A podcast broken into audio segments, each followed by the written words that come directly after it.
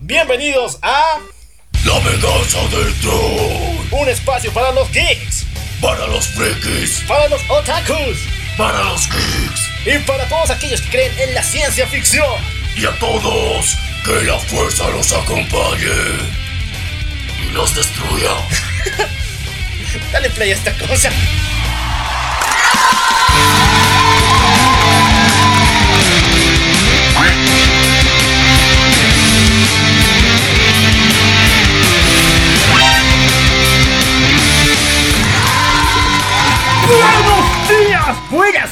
Tardes, buenas noches, buenos viajes fumados, buenas verbenas, buenos elefantes rosados que ahorita estoy viendo volando por aquí. Yo soy el Loco Al y me encuentro junto a... Menia, Y esto es... la venganza del troll. Eso. Bueno, ya estamos finalizando el mes de junio, un mes fascinante porque estuvimos en un lugar de fábula. En serio, el nombre lo dice todo. El Wonderland Fest número 16. Sí, la verdad es que. ya, perdón, ya. es que la, la- la expresión no es correcta. Fue interesante, fue divertido. Y una sorpresa para todos ustedes es que tenemos un video en nuestra página de Facebook. Hicimos una pequeña trivia muy interesante. Y queremos agradecer a este festival y el espacio que nos brindó. Y también a algunos de los stands que nos dieron su apoyo. Y fue muy épico, en serio. Muchas personas se ganaron premios, en serio. No, no es chiste, no es fake news. A ver, queremos agradecer a Anime Games, los Caballeros de Pandaria, el stand de Don Gato, Ichiban, Zona VIP y Kafutsu Shoppu, tiendas que nos otorgaron premios para regalar a los amigos de la venganza del troll y lo más importante, nos dieron su confianza en este evento. Así que estamos muy felices. Es el primer evento donde participamos como la venganza del troll. Y se vienen muchos más, en serio, se vienen muchos más. Cumplí mi sueño de atrás. perdón. Cumplí mi sueño de, abrazar un trapo, en serio. Mi vida entera ya se cumplió, ya puedo morir de verdad. Llévame cuando quieras, que aquí estoy. ¿Y saben qué, qué es lo peor? Que, que sí está grabado. Sí, lo van a ver en el video, pero ya lo cumplí. Y de paso era Hideri Kazaki, Dios. ya, No, no pude soportar tanta emoción, en serio, quiero morirme ahorita. pero ya, el punto es que fue un evento muy divertido. La verdad, hay muchas preguntas que hemos realizado. Una trivia muy interesante. Si quieres saber conocer más esto, búscalo en nuestra página de Facebook. Porque va a estar etiquetado con el hashtag Anime, no, Wonderland Anime Fest. Así que lo puedes buscar. También vamos a estar compartiendo eh, ese video directamente en lo que sería eh, las conversaciones de este evento para que las personas que fueron e insistieron puedan verlo. Y sé que se van a emocionar. Y lo más importante, se vienen muchos eventos más. Exactamente, quiero agradecer a toda la organización del evento que nos permitió incluso estar en la en el escenario mismo de realizar una pequeña presentación y lanzar estuches a los locos para que todo el mundo se emocionara y saltara de emoción. Sí, fue muy divertido, en serio, la verdad. Gracias, gracias, gracias a todos, gracias a la organización. Y quiero también que cada uno de ustedes esté atento a nuestras redes sociales porque estaremos yendo a otros eventos y tienen que estar atentos porque ahí estaremos diciendo dónde vamos a ir. Y generalmente vamos a estar yendo con trivias, con premios y pueden participar, pueden ganar porque todos ganaron premio, en serio, todos, hasta los que fallaron. A ver, una vez más quiero recordar a estas personas que hicieron todo esto posible. Anime Games, los Caballeros de Pandaria, el stand de Don Gato, Ichiban, Zona VIP y Kafuchu Shoppu. Los queremos mucho, están en el corazón verde aquí del troll. Así que, gracias. Y bueno, ahora sí empezamos con. La venganza del troll. Vamos a ponernos más otakus de lo que estamos ahorita.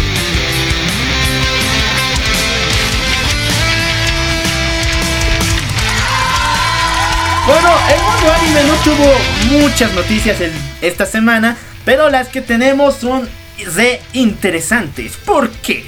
A ver, ¿alguien se recuerda de High School DxD? A ver, hermano, acordad. Oh, oh, por Dios, no, no manches, en serio, High School DxD, en serio, ha sido una de las mejores waifus que existió en toda la historia, en serio, sé que hay muchas personas que tienen sus almohadas con las que No, duermen pensando en... ¿A qué? No. Me estoy babeando aquí, hermano. Ponme un vacío aquí abajo porque todo está echando. A ver, escuchen amigos. High School DxD, sí, es una hermosa serie. hasta la tercera temporada, porque de la cuarta ya la fregó, la mató de cabeza. Hoy en día ya nadie habla, ya nadie quiere ver la quinta temporada de lo que se va a venir si la están fregando así. Pero bueno, nos puede dar incluso buenas noticias. Porque esta semana el Seiyu oficial de, de Issei. Bueno, si no sabes qué es un Seiyu, es un doblador de voz. El sello oficial de Issei, Kaji Yuki, se casó con la sello oficial de Koneko de la misma serie, llamada Ayana Toketatsu. Les mandamos un fuerte aplauso, que viva el amor, el amor heterosexual. Ya, no, no necesitábamos esa aclaración, pero bueno, la, la, la verdad es que es muy bonito eh, ver que personas de la misma industria han llegado a contraer matrimonio, en serio nos alegra y obviamente eh, vemos ya y vislumbramos un futuro para sus hijos en el doblaje. Así que esto es un, una interesante noticia y yo creo que también hay que alegrarnos y darles un fuerte, fuerte, fuerte aplauso por los personajes que han interpretado. Para todos aquellos que están enamorados de esa hermosa voz de Loli que tiene la señora Taketatsu, bueno, ya tiene dueño, chicos. Pónganse a llorar. También recuerden y les hago llorar el doble porque ella es la voz de Kotori en Dead Alive. La Loli suprema que todo el mundo ama. Así que pónganse a llorar, pónganse unos pañales porque van a verse como unos bebés. Meón. Mentira.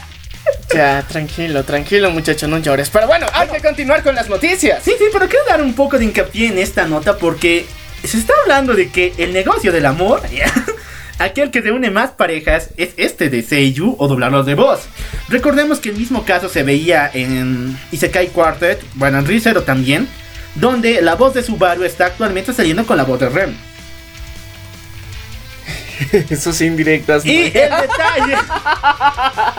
Me dejas hablar aquí, estoy hablando de historia, casi con datos. Obviamente, mira, mi El detalle es que aunque no me la crean, su exnovia de hace un par de años es la voz de Emilia. Ok, ¿saben? ¿Saben? Este es un shipeo otaku bien denso, así que tranquilos muchachos, tranquilos, esto no influye en la historia que se está gestionando. Tranquilos, tranquilos, esto no, no define nada. No, pero también hay aquí en Latinoamérica. Recordemos que la gran voz de Angel Mon está casado, está muy relacionado en el ámbito del doblaje con la voz de Mei de Pokémon y ha hecho muchas cosas. O sea, este negocio es amor puro. ¿Qué está pasando?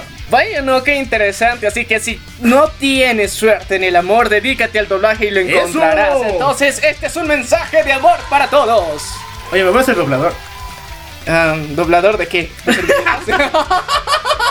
Sigamos con el acontecer del mundo anime y tenemos que dar lista a los animes de esta temporada, porque ya saben, junio se acerca en grande. Mientras aquí nos estamos congelando como paletas, allá en Japón ya se está viviendo un verano de los más hermosos. Incluso se dice que este año la playa de Osaka va a ser una de las más visitadas en todo el mundo, porque es uno de los pocos lugares donde se va a vivir en serio un verano para el saco. Y esto va a ser muy interesante. Yo creo que Japón ya de, por sí ya tiene un- un lugar turístico asegurado por todos los otakus del mundo. Entonces, ahora más, porque un turístico real. Muy bonito, muy bonito, en serio. Y otra de las razones por la cual amamos el verano allá en Japón es por los animes de verano, que son en sí cada temporada los que marcan tendencia en todo el año. Comenzamos con Tejina Senpai. A ver, les voy a contar. Una hechicera, bueno, estudiante de hechicera mágica, de esas que hacen eh, truquitos de magia en las fiestas, una maga en todo sentido, va a volverse en la nueva senpai de un chico muy retraído. Ok, eso ya hemos visto muchas veces, pero eso está cargada de echi, romance y comedia de la más brutal. O sea, imagínate una maga haciéndole desaparecer cosas. Interesante, esto va a estar muy bueno. Yo creo que lo merece. Y repítenos su nombre para que no se nos olvide. De Gina Senpai llega para este mes de julio. Y bueno, esta serie me va a encantar, en serio. Muy pocas veces se toca el tema del gimnasio en el mundo taco, no. Prácticamente todos los protagonistas de Isekai, todos los otakus de esos mundos, no van al gimnasio, solo Sí. sacan su power up de así nomás, de Pero- atrás. eh, Pero es que si te das cuenta, el único que técnicamente crees y eres consciente que van al gimnasio son los yoyos. Chocho de Serumate. Bueno, Chaya. Veo que nuestro querido local se está concentrando como cuando va al baño. Bueno. No, me encantan los yoyos. Eh, por fin tenemos un anime de gimnasio, pero protagonizado por chicas. Y tenía que serse o no. Dumbo Nam Kilo Moteru se trata de una hermosa colegiala la cual tiene una fijación por los hombres con pectoral y bíceps enormes. ok. Pero aquí está el detalle. A ella no le gustaría andar con un tipo así, sino ella quiere tener esos bíceps y esos pectorales enormes. Bueno, ya nos han presentado premisas muy raras, en serio, pero esta sí se está pasando de lanza. Así que, bueno, bienvenido al mundo de los trans. no, nada de salado. O sea, ella solo quiere ser musculosa y para ello va a reunirse a tres amigas en un gimnasio local para poder realizar su sueño de ponerse en forma cada día. Les aseguro diversión y waifus ricolinas porque esto se dice que tiene una carguita así chiquita de Echi, pero vale la pena cada segundo. Y Vale. bueno, también esto va a motivar a muchos de ustedes a que vayan al gimnasio. Vale, vale. Si no, miren, miren cuánto están gastando en este anime. Tienen que ir, mendigos. Así que, bueno muchachos, anímense y muchachas también, anímense a ir a un gimnasio a demostrar un poquito de que el sudor vale la pena. Exactamente, liberen el séptimo sentido, que para eso están los gimnasios, ¿o no? Claro bueno, que sí. sigamos con el anime de temporada. Espera un ratito, quiero hacer una recomendación muy especial a que a todos nuestros amigos que vayan al gimnasio no te olviden escucharnos en el gimnasio porque somos la mejor compañía que pueden tener para hacer ejercicio. Pueden estar caminando por la calle, pueden estar trotando, pueden estar haciendo muchas cositas que no queramos mencionar y pueden escuchar al mismo tiempo la venganza del troll. En serio, me haces pensar que nos quieren mucho. sigamos con el- todavía con el acontecer de los animes de temporada. Vamos con Ichiko no Tame Nabura Orewa Moshitara Monotoseru Kamushire. ¿Y cómo la conocemos? La conocemos como Uchiko no Kono. ¿En serio? Neta, ¿para qué los japoneses hacen nombres tan largos? Si al final y al cabo la gente y todo el mundo los va a conocer por una simple letrita incluso. Sí, es genial eso, me agradan las abreviaturas. Bueno, Uchiko no Kono nos trata de la historia de que el rey demonio ha reencarnado en una pequeña loli. Y nuestro héroe legendario, una vez venciendo a su enemigo, ahora tiene que cuidarle como su niñera. Esas cosas son muy raras, en serio. Mucho se ha hablado de este anime. Al comienzo nos mostraba trailers donde va a haber una relación de padre e hija muy hermosa que incluso eh, yo diría que es recomendable. Pero el autor mató a este anime y todo el mundo está en expectativa porque dijo que va a haber incesto. Ah. Eh, lo voy a hablar más fuerte, así con música, a ver, con música así del diablo, satánica. A ver, a ver, a ver, pon, pon música del diablo, en serio, quiero, quiero impresionarme. Va a poner incesto. No, pues tampoco así, viejo, ya a ver, controlate, relájate. Pon, pon, pon algo que no me enferme. A ver, este está peor. No sé, he escuchado un auto. Nah, nada. Bueno, seguimos todavía con el acontecer noticioso. Yo digo ya, a todo el mundo le gusta. Bueno, no todo el mundo, pero a una buena parte de los otakus les gusta esta parte del incesto. Y ya dijimos en un podcast anterior que esto es muy normal en Japón. Varias personas se casan en familia. Pero no mames. Bueno, para este lado del, del mundo, para América Latina en general, no, no es muy bien visto. Excepto para los norteños, según dicen. Un día tenemos que hablar de esa madre. En serio, ya. Capítulo de incesto aquí en América del Troll. Bueno, Ah. y lo voy a gritar. bueno, continuemos con las noticias. Mi vecino me está viendo con una cara de este está un enfermo mental, algo así. Bueno, continuemos, continuemos, continuemos. Bueno, no solamente hay incesto y Echi en esta temporada, viene Doctor Stone, una temporada que hemos esperado mucho tiempo. Te lo cuento. Un chico durmió por alrededor de 100 años en la historia. Despertó en un mundo donde todas las personas, todos los seres humanos, hemos quedado petrificados. Oh, qué bonito. Él es el último hombre en pie. Junto con una- un pequeño amigo, van a descubrir el origen de todo esto. Ok. Así que nos prometieron un anime de acción, misterio, y nos lo van a dar, te lo aseguro. Ok, esta vez se pasó de lanza Sub-Zero, eso puedo decir. Sub-Zero. no metas a Sub... Nadie le gana a Sub-Zero. Sigamos todavía con el acontecer de los animes de temporada. Estamos con Senki Shoujo Shinfane 5. Bueno, para los que no conozcan, este es un anime de eh, chicas mágicas, pero un poco raro. ¿Por qué? En un futuro donde la magia y la ciencia ya se han combinado en uno, las chicas mágicas son la nueva policía. En serio. Y andan con sus uniformes y todos así de colegialas, faldas cortitas. Pero si tú, maldito abusador, quieres abusar de una de ellas, tienen autorización de matar. Hashtag maldito abusador, no puedes.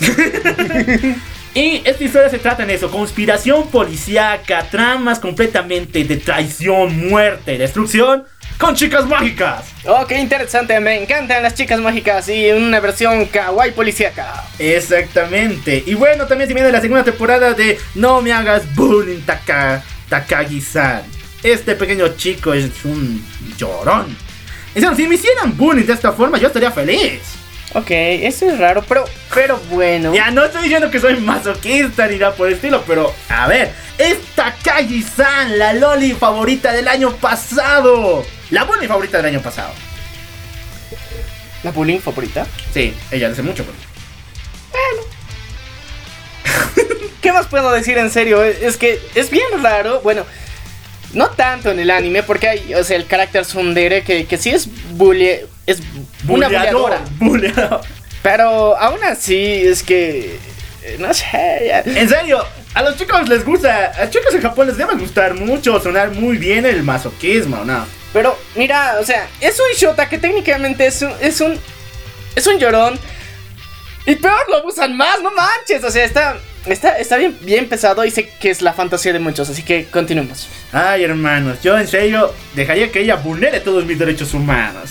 Sigamos todavía con Vinland Saga, el último anime de los mejores que se viene este año, en el cual nos cuenta la historia de Thorfinn, un hijo de un gran guerrero vikingo que se llamaba Thor, que fue asesinado en una batalla de Azeroth. Como la venganza de su muerte, Thorfinn comienza a entrenarse y así algún día matar al hombre que mató a su padre. Así que se involucra en una de las mayores batallas de la historia. O sea, este anime no tiene nada de magia, es histórico, supuestamente. Pero va a pelear en la batalla de las dos rosas de Inglaterra.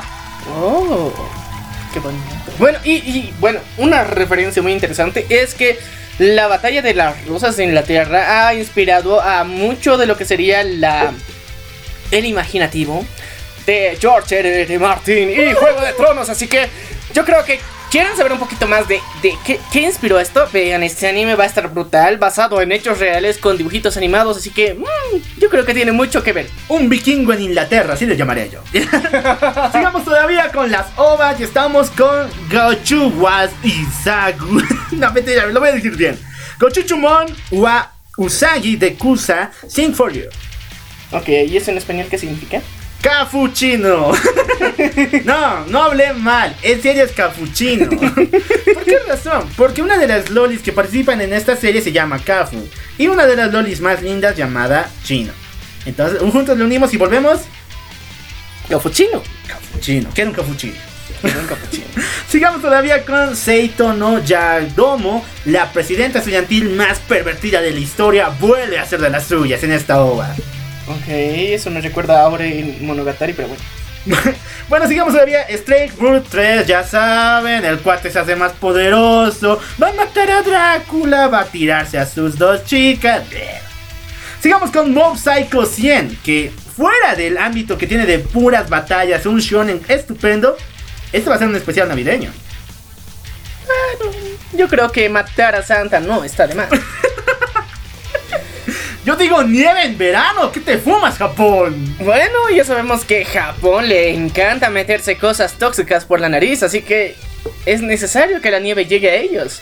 Bueno, hablando de protas increíbles, tenemos que hablar de Tensei no Shitara Slime Data Ken, o como le conocemos, la serie del slime azul. Y medio trapito la cosa. En serio, medio trapo es esa cosa. Este mendigo slime va a tener uno de los eh, uno de los capítulos de playa más eróticos y más hechos de la historia, te los aseguro. Ah, qué bien, felicidades. Bueno, pasando a otras noticias. No, en serio, ¿qué onda con los capítulos de playa? Rizero ya tiene el suyo, Konosuba ya tiene el suyo, Overlord ya tiene el suyo, ya tiene incluso Jojo Senju, no mames. bueno, es que es necesario, pero piénsalo. En Japón, un día de relax, fuera de los disturbios, asesinatos y matanzas que ocurren todo el tiempo en el anime, obviamente. Y en el mundo Isekai más perverso del mundo siempre hay una playa. Entonces, es como para relajarnos, pensarnos un poquito más, shipear a más personas, eh, ponernos cosas ricolinas y mucho echi para, para todos de los casos.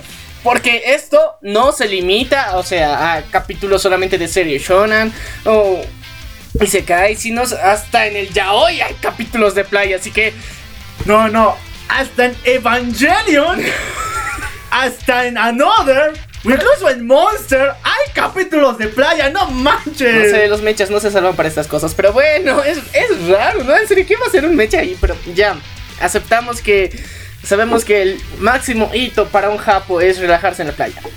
Sí, viven muy estresados. Bueno chicos, si tienen la oportunidad vayan a la playa, aunque esté lloviendo, haciendo truenos aquí en Latinoamérica, vayan, la van a sentir muy bien. Eso sí sobreviven.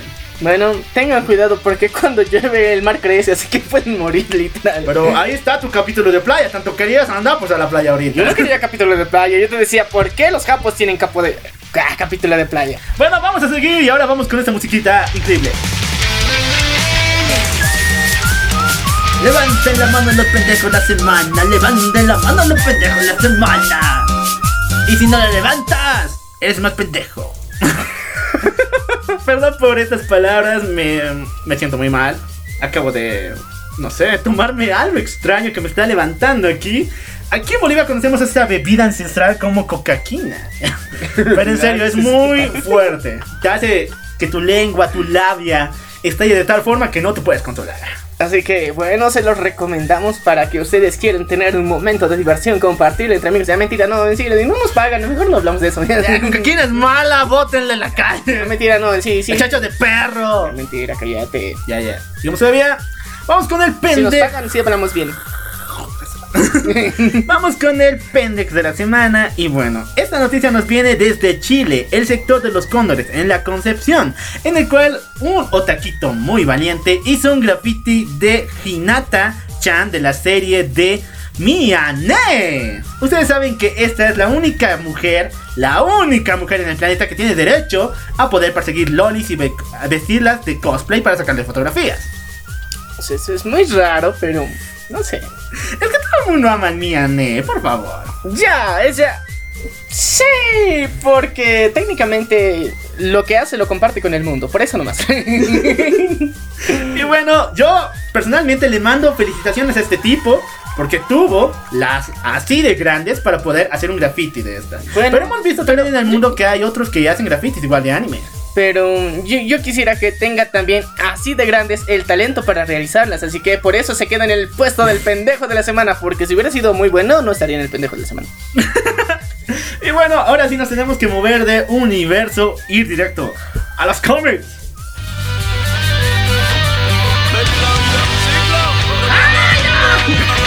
El diablo quiere venir, hermano, el diablo quiere venir. ¿Qué hago? Saquen un conjuro aquí que me salga del satán. Bueno, yo creo que perdonen, perdonen, sus oídos se saturaron entre una música épica y una voz del diablo, pero bueno. A eso quería. bueno, sigamos todavía con el acontecer del mundo cinematográfico de Marvel y también de DC Comics.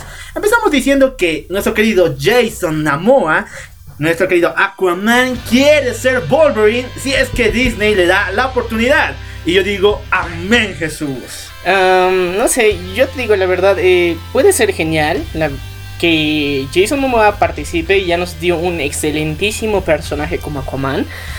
Y fue brutal, pero yo te digo, Wolverine, en serio, puede ser un personaje más cabrón incluso que él, entonces tendría mejores expectativas de él, la verdad.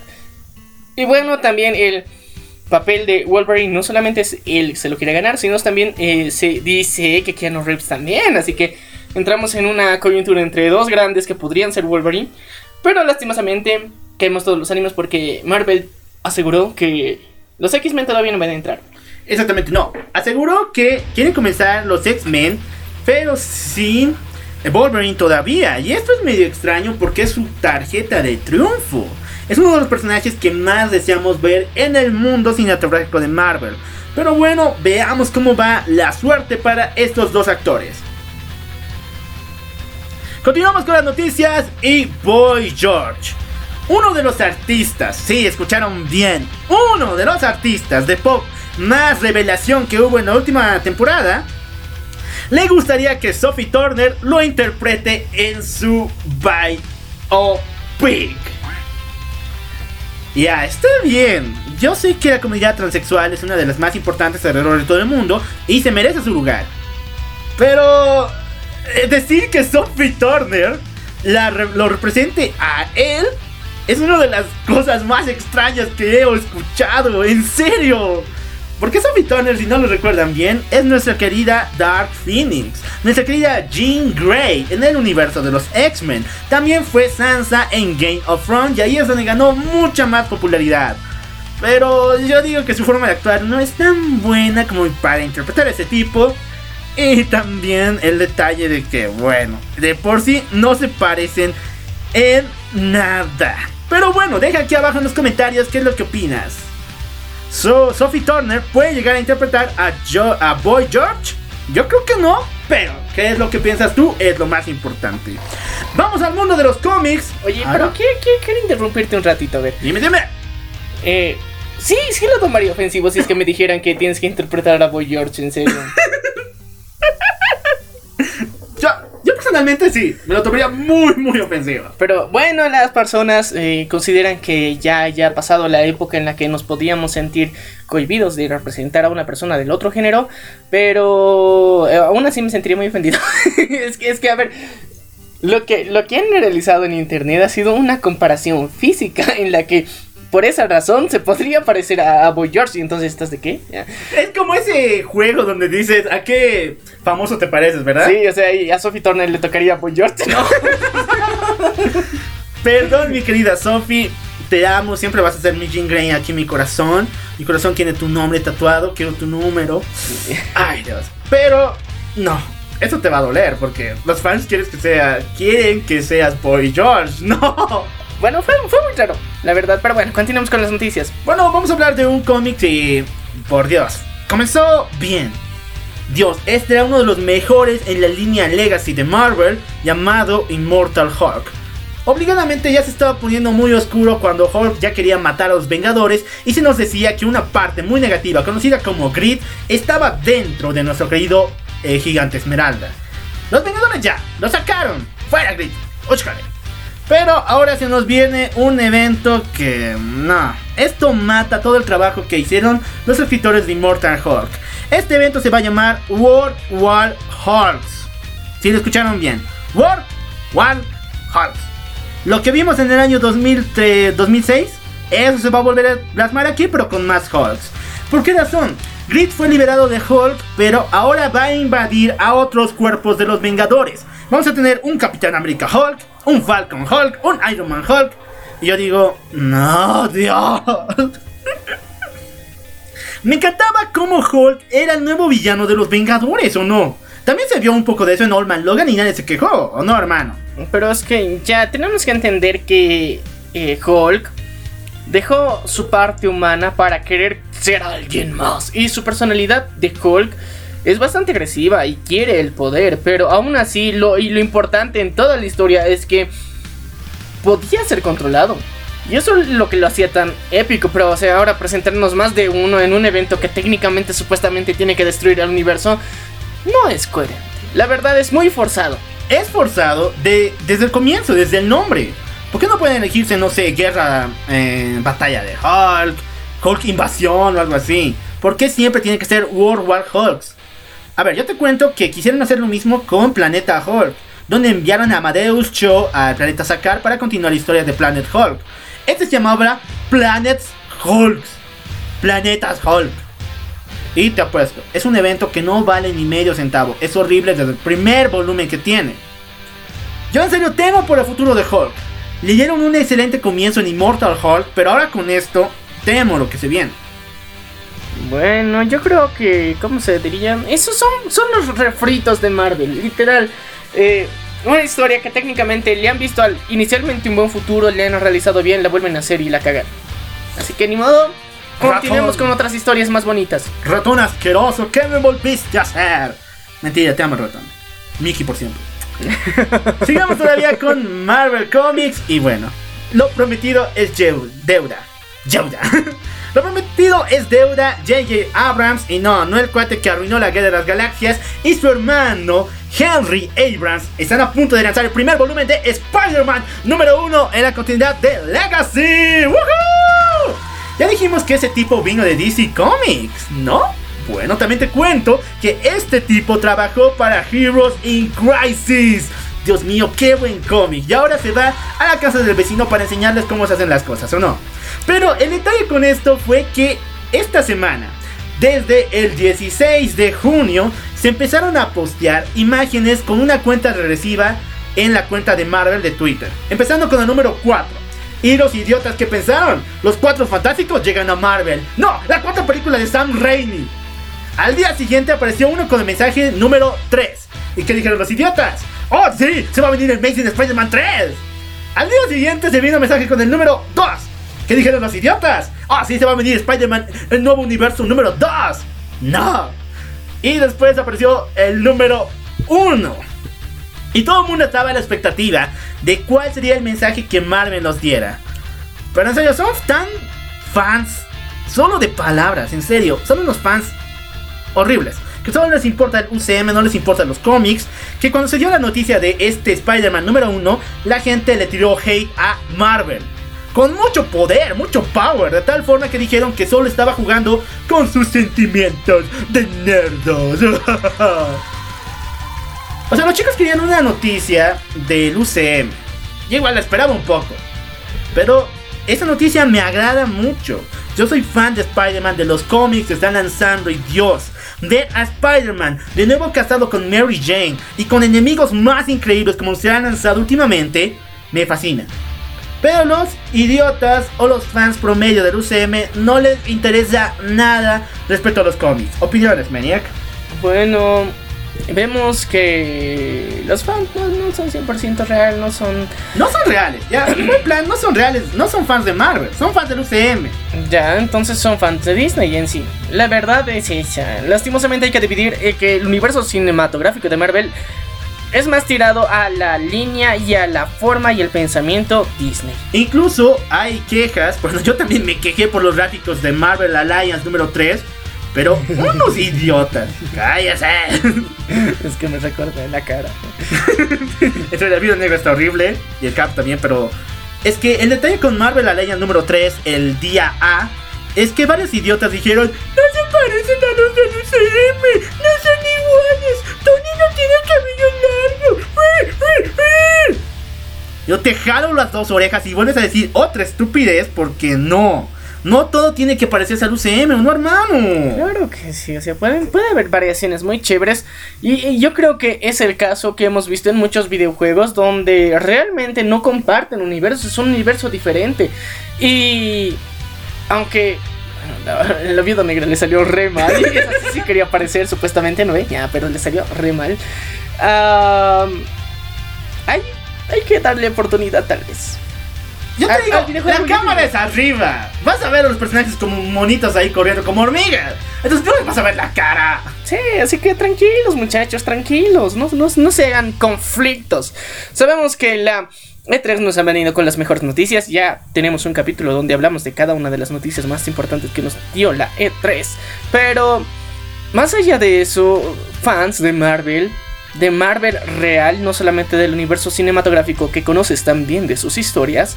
Yo creo que sabes que el nuevo volumen que quieran sacar de Spider-Man significa mucho porque uno es uno de los mejores escritores que hay en el momento, que va a generar una ilustración, unas gráficas y una historia muy interesante desde otra visión, desde otro objetivo. Entonces, esto puede ser una de las salvación para Marvel Comics y no significa que tiene que estar relacionado directamente con el universo cinematográfico. Así que, aleluya porque haya llegado. Bueno, vamos a seguir enojándonos. Tu bilis está lista para crecer un poco más. Tal vez. Bueno, te cuento que organizaciones cristianas, muchas personas cristianos piden a Netflix que retire la serie de Gaunt Omens. Pero esta serie es de Amazon Prime. Ya. Vamos a ver. ¿A ti no te gusta la cocaína ya? ¿A ti no te gusta? Mejor vamos con otro ejemplo. A ver. ¿A ti no te gusta tu celular? Em, Samsung. Y vas a Apple diciendo que por favor me lo cambien. Es no manches, ¿no? Ya, a ver, les pondremos en contexto. Literalmente, la serie God Good Omens. Omens, eh, Good Omens. Good Omens está generando un bonito revuelo porque para empezar fue escrita por Neil Gaiman. ¡Aleluya! ¡Sandman, hermano! ¡Qué buen cómic! Entonces, eh, él siempre nos presenta historias muy novedosas, muy interesantes, complejas. Realmente no se va por lo sencillo. Entonces, al presentarnos Amazon hizo una interesante y una muy buena inversión que se refiere a lo que sería generar esta serie. Y tiene unos excelentes gráficos. La verdad, yo ya voy por el capítulo 6 y está buenísimo. Pero, o sea, técnicamente pone en conflicto a ángeles y demonios que quieren evitar el Armagedón. Y esto ha ofendido a cristianos. Ahora, los cristianos sabemos que son. Que están en ese plan de que todos les ofende, todo es malo para sus hijos, todo es algo radical que quieren erradicar del mundo. Ya había pasado con The Preacher. Y ahora igual con la Biblia 2 o incluso con la con Batman Dam. Sí, entonces sí, me acuerdo. Fue, fue muy gracioso. Y ahora vienen a reclamar a Netflix por haber transmitido esta serie. Y en serio, yo creo que técnicamente ustedes son los que pagan el Netflix de sus hijos. Y no manchen, o sea... Yo creo que ya tendrían que conocer un poquito las diferencias entre cada una de las plataformas, pero bueno, se les perdona por ignorantes, nada más. Pero no manches, es como te dije. Sí, o sea, sí, tiene razón. O sea, es como tener un teléfono Samsung, ir a reclamar a Apple por las aplicaciones que no tienes. ¿Y estás de qué? Pero es Samsung, ve a reclamar a Samsung. Pero bueno, sabemos que a nivel internacional, literalmente Netflix es uno de los que tiene más usuarios. Entonces, la mayoría de las personas que crees que ves una serie, ah, debe ser de Netflix. y todo le achacas a Netflix. Y sí, bien, tiene un catálogo bastante amplio, pero no es el único. Lastimosamente, Amazon Prime también existe y tiene un catálogo interesante. Por ejemplo, ahí puedes ver The Preacher, tienen las dos temporadas completas. Así que hay series muy interesantes. Tienes que valorar también el catálogo de otros sitios, aparte de Netflix. No es el único.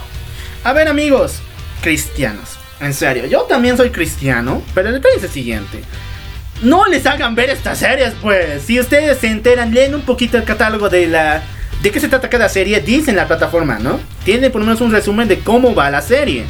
Entonces, si quieren que sus hijos sean educados en la palabra o lo que quieran, busquen series cristianas que también hay en Netflix. El caso de Testamento, incluso el, el que le encantaba todo por un tiempo, ¿te acuerdas? Donde se veía a Jesús y a sus discípulos, no me acuerdo bien. No me acuerdo. Bueno, la Biblia, no, Testamento era. Sí, Testamento, perdón. Testamento, la historia después de Jesús es muy buena, tienen que verla. Vean eso, pues. Si quieren educar a sus hijos en la palabra, no es necesario quejarse a la casa de al lado, al que ni siquiera está haciendo las cosas y parecer imbéciles. Y otra, los canales, los servicios de streaming, nadie tiene la responsabilidad de criar a sus hijos. Ustedes tienen que hacerlo. Bueno, eso es un jalón de orejas a todos ustedes con sus bendiciones, así que cuídenlas, protéjanlas y en serio, y si tienen sus padres que los cuidan como sus bendiciones más queridas, díganles qué diferencia existen entre plataformas, así que también díganles que existe una restricción para menores de edad que se puede poner en cada uno de estos servicios, así que la responsabilidad no es de los hijos. Ya no, ya me harté de estos mendigos. Voy a poner música del diablo aquí, voy a poner música satánica. Ok. Ay, no. Es En que serio, el poder, poder diablo. la vida es un ciclo. Pucha, en serio, no ya bájale esa no, no cosa, sirve. ya. Tiene que aprender, la música así, mucha satánica del diablo tiene que sonar. Ya, en serio, bájale, por me cansé de tu mentira. Ahora dos, Uno. Ya, ya. ¡Cierto power! ¡Eso sale! ¡Saque demonio, saque! Así hay que votar al diablo, chicos. Así hay que votar al diablo. Y bueno, seguimos todavía con el acontecer de noticias del mundo de los cómics.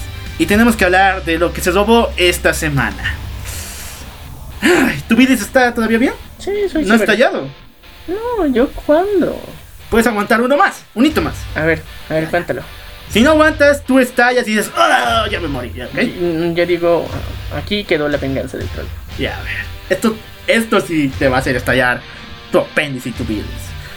Marvel Comics quiere reestrenar Marvel eh, Avengers Endgame. De tal forma que en los meses próximos, antes de octubre, donde se planeaba lanzar el Blu-ray, se lanzará una versión de la película, pero con unas pocas escenas incluidas. Esto con el objetivo de generar más ganancias según Disney, pero según el señor Kevin Feige, es para sí o sí consolidarse como la película más taquillera de la historia. Bueno, yo creo que ya habíamos dado una crítica muy dura a esto. Hay un capítulo entero para eso. Nos extendimos demasiado. Pero bueno, la disculpen, disculpen que nos hayamos extendido tanto. La verdad no me molesta, yo lo ve- veía venir. Sabemos que. Bueno. Está Bueno. copiando la fórmula de Avatar, literalmente. Avatar hizo lo mismo, pero ya, por lo menos Avatar te dijo, te dio en la cara de que no iba a haber nada nuevo. Sí. De que irías a verlo porque era una buena experiencia en el 3D y es muy buena en 3D. Pero Marvel nos está ofreciendo unas escenitas así de chiquitas. Les apuesto 5 minutitos extra. Y lo más chistoso es que solamente es con la promesa de volver a ver la película más 5 minutitos extra y escenas post créditos, nada más. Así que yo te digo, querido amigo, fan, espérate al Blu-ray, no seas mamón, porque esa sí es la versión extendida. Exactamente, les digo que en octubre va a salir el Blu-ray oficial de Avengers Endgame. Me encantó esta película, no tengo nada en contra de ella, incluso la fui a ver dos veces porque me encantó, pero no, no sean fans así del UCM, Marvel Ratas como se llama. ¿Por qué? Porque ir a apoyar una película para que sea la más taquillera de la historia, no apoyen nada. Más bien, si quieren apoyar a su querido UCM, compren el Blu-ray, que es lo que en serio les da kikis, la plata. Do you know me? Bueno, yo no sé, yo te digo, si quieres ver algo realmente nuevo, novedoso, que te motive, que realmente llene tu hype o que te haga llorar más de lo que ya lloraste por Tony, entonces Somos 3000. somos latinos, nos ama 3 millones, pendejo. Así que, bueno, esa es una de las diferencias y referencias escondidas, porque si no lo sabías, para el, bueno, la versión original en Estados Unidos es Te Amo 3000. Para la versión latinoamericana es Te Amo 3 millones, así que los latinos nos aman más. Así que en tu cara, Disney. Ve en inglés. Ya sigamos todavía. Pendejo. Pero bueno, continuando, eh, lo que vemos es que directamente en octubre pueden ver la versión extendida porque esta sí va a tener hasta media hora adicional de película. Así que tienes más chances porque han dicho que van a argumentar mejor el final. Porque en serio, no está muy bueno. La Y verdad, yo me he quejado sobre todo del final, no de tanto de la historia. eh. Lo más importante es que veríamos una parte cuando eh, Thanos va por la gema del poder, lo que ni siquiera vimos en Infinity War. Así el que- ataque a Sandar y contra los Nova Corps. Entonces vamos a estar más, más, más, más con más hype en la versión extendida. Así que no sean pendejos, si no gasten su plata a lo pendejo. Entonces, eso, e- es, ese dinero que hubieran gastado en la entrada, cómprense el Blu-ray, esperen un ratito, sean pacientes, re- racionen la rata, no dejen que los domine. Sabemos que estamos muy en contra de, de- de la rata, Pero igual Pero- amamos. pero igual Mickey. te amamos. Tío Mickey. Exacto, papi, papi, papi Mickey, no te pongas en mal plan. Sabemos, te amamos con las películas que has hecho, pero no le jales así pues a, a Marvel. No es tu gallina de los huevos de oro para dejarla completamente seca. bueno, te voy a pasar si no al final lo mismo que con Star Wars, no. Ya, Pero bueno, ya, continuemos con otras noticias más alegres. Bueno, vamos con noticias medio extrañas. Parte de nuestro querido amigo la NASA que cuida a Tierra Chan. Porque esta semana se descubrió un impacto en la superficie de Marte. Es parecido a una explosión de magnitudes enormes. Esto hace referencia a un cómic muy querido por muchos y también a una película dirigida por Zack Snyder. Bueno, fue muy bonito ver y lo tenemos en nuestra página por si no lo has visto. Así que si no lo has visto, tienes, tienes todo el derecho de ir, buscarlo. Es una imagen muy chévere. Ay, ¿Dónde no, vemos? ¡Ah! Pucha, otra vez, ¿por qué? Este Satán bien, hermano, me está agarrando aquí los dedos. Ya, pero bueno. Así voy con esto. Ya. el punto es que tenemos en nuestra página de Facebook puesta la imagen de qué, qué tan genial es que el Doctor Manhattan esté cerca. Así que ya sabemos que Doomsday Clock ha alterado las líneas temporales y creo que está llegando a la nuestra. Esto es muy emocionante, tal vez desaparezcamos, pero al mismo tiempo nos aumenta el hype por ver una cosa azul brillando en el cielo. Exactamente. Recuerden que Doomsday Clock viene para el mes de julio y aquí en la Vegas del Troll vamos a contar de qué se trata este nuevo volumen, el volumen número 12 de Doomsday Clock. Y bueno, seguimos todavía con referencias de nuestro querido amigo NASA. Gracias por cuidar a Tierra Chan, nuestra waifu tan querida. Pero esta semana se descubrió que hay un objeto de metal de enorme magnitud en el lado oscuro de la luna y muchos fanáticos de la saga de Michael Bay Transformers piensan que es Sentinel Prime. Pero bueno, la verdad es que hay muchas teorías conspiranoicas en las que muchos afirman que puede ser un Transformer, otros piensan que puede ser que, no sé, la, la Tierra Chan y Luna Chan se dieron un buen... Se, lanzaron unos satélites Chans. Pero bueno, fue, fue muy raro esto. Y bueno, las conspiraciones ya están aumentando. Michael Bay tenía razón. en serio, todo fue un simulacro. Bueno, amigos, esto fue el universo, la parte donde hablamos de los cómics del universo cinematográfico de ambas compañías. DC no dijo nada. En serio me siento vacío aquí dentro. Bueno, ya hemos tenido una hermosa imagen de Wonder Woman, así que ¿qué más nos podemos pedir de momento? Estamos felices y además las pruebas que se realizaron ya con un pequeño público de la película de The Joker son impresionantes. Así que se viene una excelente película. Así que no podemos estar tristes por esto. Podemos estar emocionados, conmovidos. Porque también. Eh, ya, ya se viene Krypton, no mames. Entonces. Eh, estamos con el hype muy alto. Bueno, sigamos todavía con las noticias. Y vamos a hablar. Canto mi cancioncita. No aburrido. Bueno, vamos a hacer un intro para esta, para esta sección. Más adelante la estaremos estrenando. Una oficial, así, con todo sentido. También estamos pensando en lanzar una canción. Eh, es un cover muy especial. Ya sabrán de qué aquí en La Venganza del Troll. Van a saber cómo cantamos aquí el querido Maniac y yo. Sí, va a ser raro, pero bueno. Ya la garganta. Eso con más tiempo, las sorpresas para después. Tenemos que hablar de este chico que se creyó el chico boomer de la semana. Bueno, si no sabían que es un boomer, es uno de los personajes dentro de Left 4 Dead, el cual vomita algo verde de su estómago, el cual aumenta la posibilidad de que los zombies vayan a perseguirte. Sí, porque técnicamente parece un tipo de ácido que técnicamente te va bajando la vida, pero esta vez se aplicó en una pelea de borrachos donde una señora, bueno, señorita, no sabemos la definición perfecta para esta, esta persona. ¿Era, ¿Era señora? Señorita, no lo Yo pensé que era hombre. Bueno, estamos en el caos personas poco observadoras como mi querido, lo cual. Pero el punto es que fue caótico. La verdad, una persona que está tratando de separar a estos dos, dos ebrios y empieza para separarlos utiliza su vómito como un disipador de incendios. Fue y, sabes que lo peor es que es como si fuera una vez, ya te entiendo, es, es rato la emoción le hizo sacar de sus entrañas algo, pero no pasa una vez, pasan cinco, no manches. Entonces, bueno, ya saben, si consumen alcohol, no separen a sus amigos. Primera, es asqueroso. Segunda, qué potencia de estómago, ver, para cinco cargas. imagínate, pues cuánto habrá tomado. Estaba, estaba lleno, tenía el tanque muy lleno para botar todo eso. Yo creo que así se pueden apagar mejores incendios. Así que chicos, ya saben, hashtag vómito para incendios. Y bueno, también una reflexión no tomen tanto. Chicos, en serio, el alcohol, aunque muchas personas lo digan que es lo mejor y prácticamente sin él no hay diversión, no es verdad. Y si quieren terminar como los pendejos de la semana, chupan mucho y vamos a ver hasta qué punto pueden llegar. No se olviden etiquetarnos, vamos a reírnos mucho con ustedes. Exactamente. ustedes. Y bueno, tenemos que volver, pero ahora con un tema diferente al mundo gamer. A ver, escucha este tema, este, este rollo.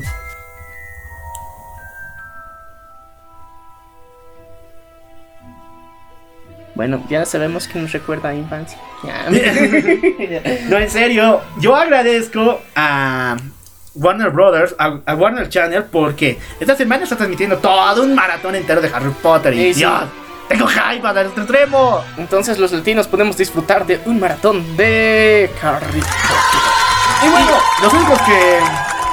Los únicos que se quedaron bueno, no los únicos que se quedaron con las ganas de volver a sacarle las plumas a esta gran franquicia fueron los de Square Enix, quien esta semana lanzaron el tráiler del el juego Wizard Unite, o como, lo conocemos aquí en Bolivia, el Harry Potter Go. no, bueno, no, es eh, los Magos Unidos. Ya, literalmente, bueno, Hechiceros Unidos técnicamente serían, ¿no? Hechiceros Unidos. Hechiceros Unidos y la tenemos el tráiler en nuestra página, es oficial, no, no es 100% fake, es oficial. Técnicamente va a tener mejores, mejores e impresionantes gráficos comparado con Pokémon Go.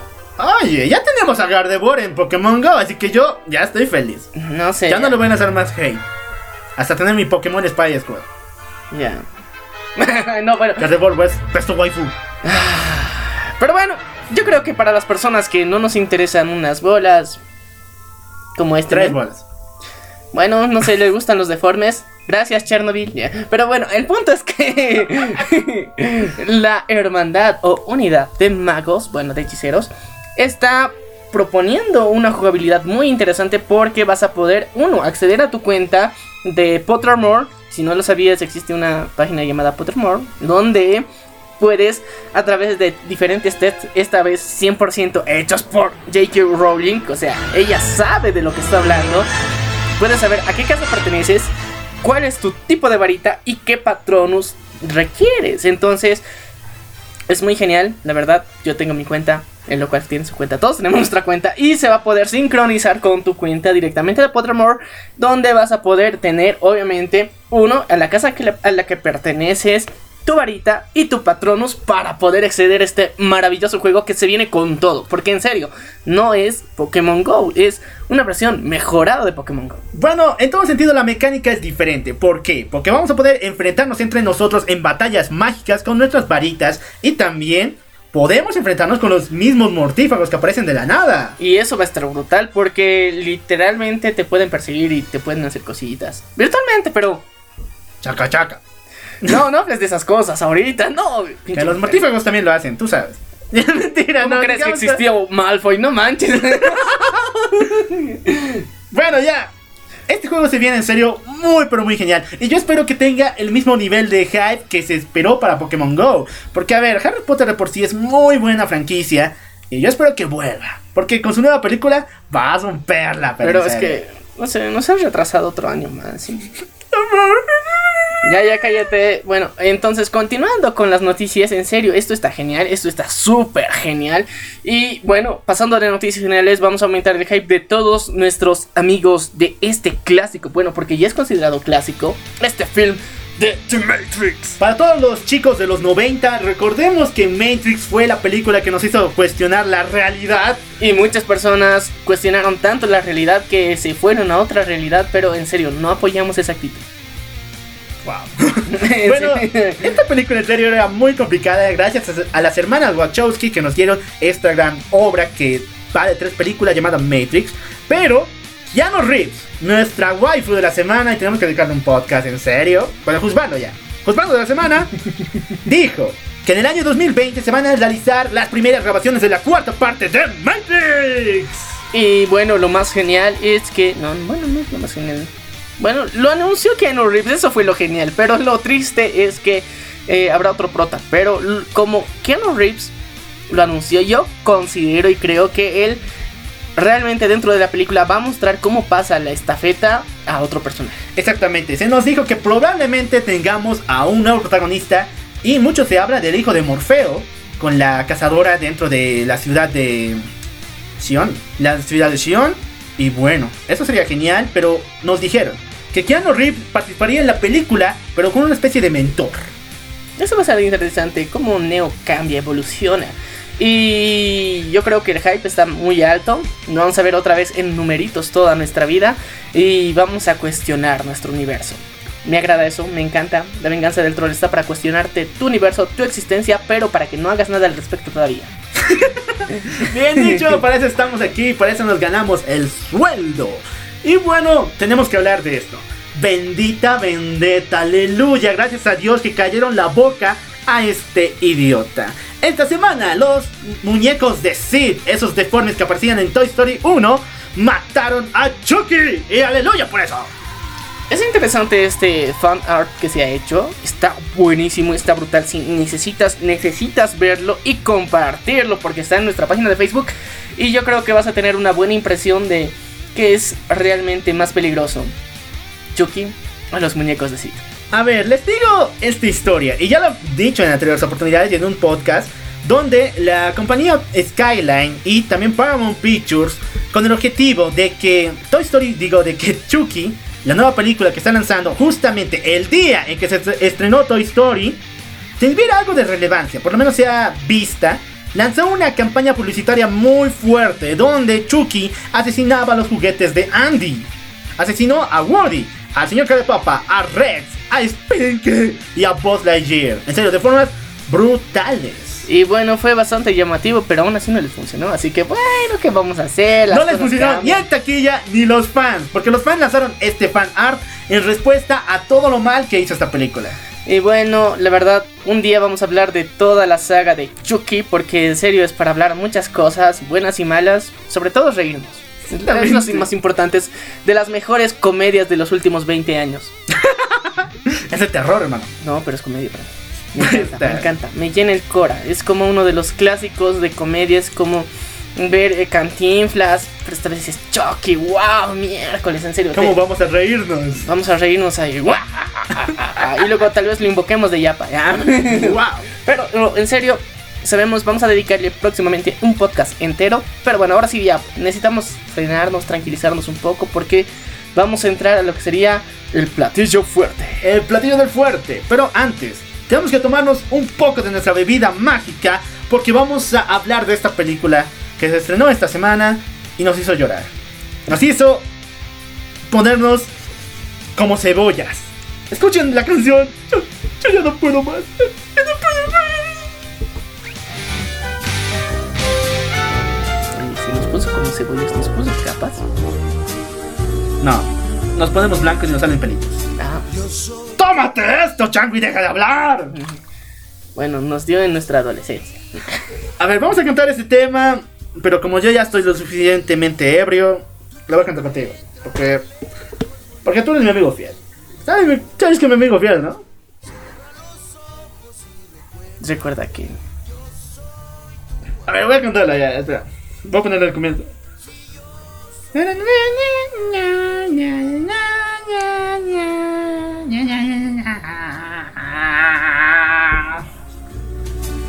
Yo soy tu amigo bien. Me entendido, cuate. Yo soy tu amigo bien. Así no hay otro ya. Y si un día es una encuentra lejos allá por Perú, por Chile, estás lejos de tu lindo hogar, checa los ojos y recuerda que aquí están los cuatro. Tu amigo bien. Ya, no puedo llorar más. Bueno, vamos a rendir un tributo a nuestro querido Goody. Ah, perdón, spoiler. ¡Ah! ya, A ver chicos, esta semana se estrenó Toy Story 4. Yo ya la vi, aquí nuestro querido Maniac ya la vio. Y les digo, no es para personas sensibles, es muy triste.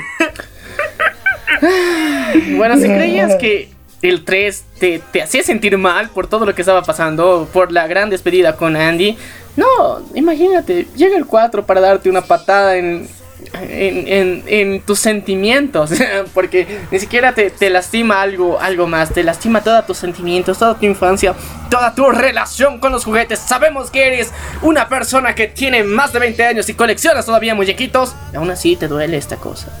Exactamente, yo espero de que algún día mis waifus que tengo aquí en el estante vuelvan a la vida y que sean mis mejores amigas. Lastimosamente van 30 años y nada.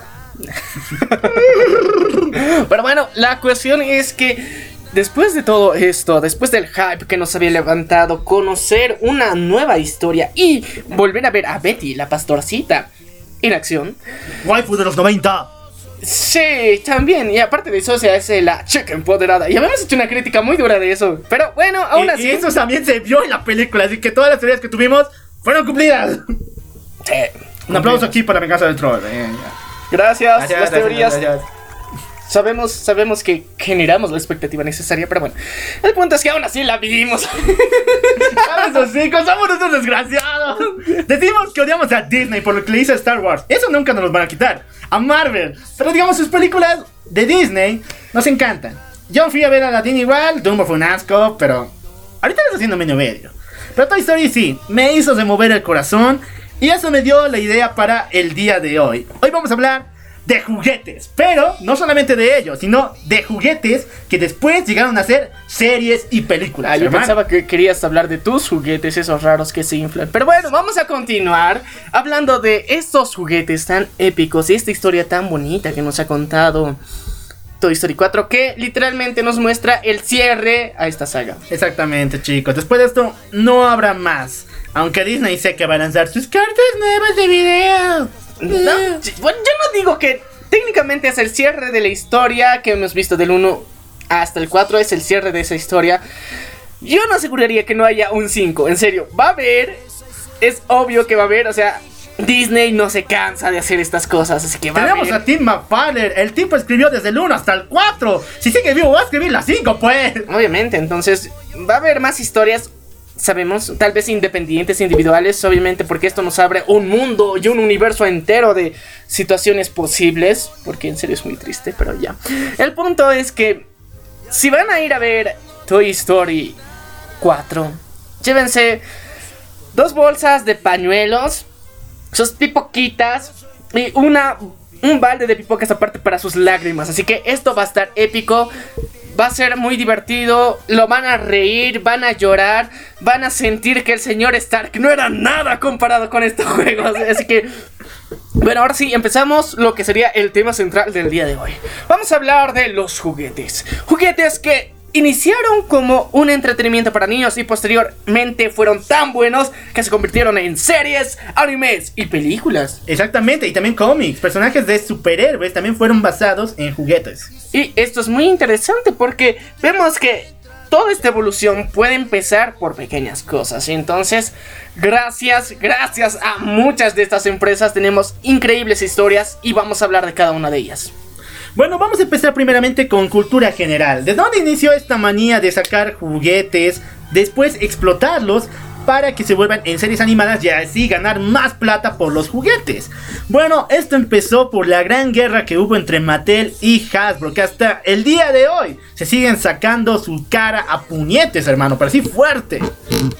Bueno, vamos a empezar primero con He-Man y los halcones galácticos. No, no, primero se confunde. No. He-Man y los Thundercats. A ver, golpéame la cabeza. Golpéame la cabeza otra vez.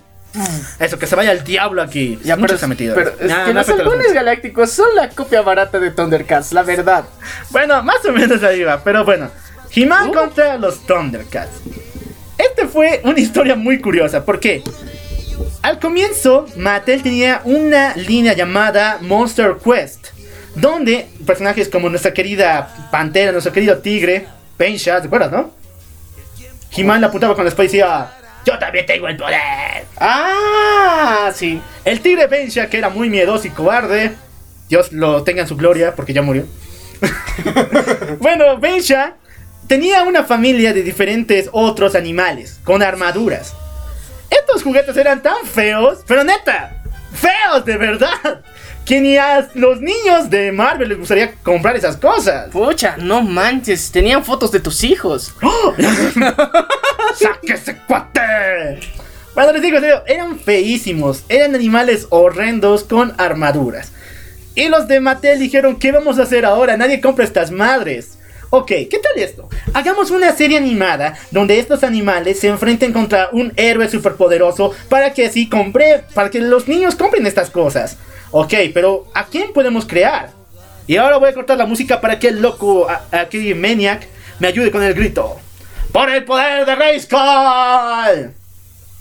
Creo que está en el baño. ¿no?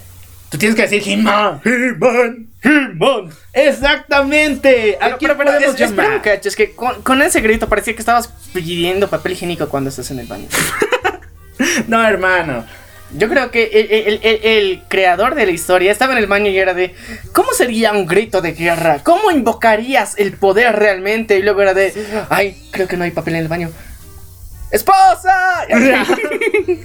y bueno, así nació el héroe más mamado y más homoerótico de toda la historia, He-Man. El Te cual mamaste. logró su cometido. Muchas personas vieron la serie, les encantó y compraron los monos, esos animales bien feos que existían, los compraron como si estuvieran hechos de oro. Neta, se dijo que incluso Mattel renovó la línea cuatro veces. Y eso en la industria del juguete es una de las decisiones más increíbles y más osadas que puedes hacer. Bueno, fue increíble, la verdad, cómo lo realizaron. Y fue una buena estrategia, tengo que admitirlo, porque de alguna forma los monstruos feos, convertirlos en los enemigos de un personaje tan bueno como es He-Man, ayudó mucho a sus ventas. Y nos dio una serie que hasta el momento ha marcado ya casi tres generaciones. Y si viene el live action del próximo año, que incluso creo que va a estar medio medio. Yo tengo No que sé, ver. Yo creo que la- lo, lo más genial de los últimos años para que aumentara el hype ha sido la- las parodias que le hicieron a internet. Estaban No, en serio, no. ya, pero bueno, continuando con otros juguetes que pasaron a ser series, yo creo que nos cuentes cómo empezó esta locura de los Thundercats. Bueno, Hasbro veía que, ok, Mattel está vendiendo a sus monos tan feos, a sus animalejos tan horribles. Nosotros hagamos lo mismo. Pero, entonces, ¿cómo lo hacemos? Ya sé, unamos a los animales con las personas, así formando guerreros bien feos, pero igual van a vender porque su serie va a estar buena. Y entonces ahí nacieron los Thundercats. Y la verdad es que me encantan. Soy muy fan de los Thundercats. Me vi unas tres veces toda la serie.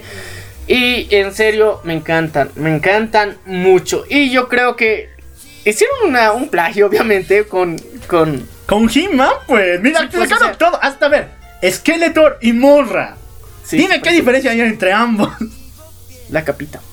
Bueno, es otro color. Es que es roja. y el otro se pone súper mamado a nivel... Bueno, a nivel Moonray. es que no hay otra forma de explicarlo. Pero, oigan, eso me hace recuerdo que uno de nuestros primeros episodios que dimos, fui- dimos una crítica muy dura a lo que era el, el remake que hicieron. Thundercat Roar.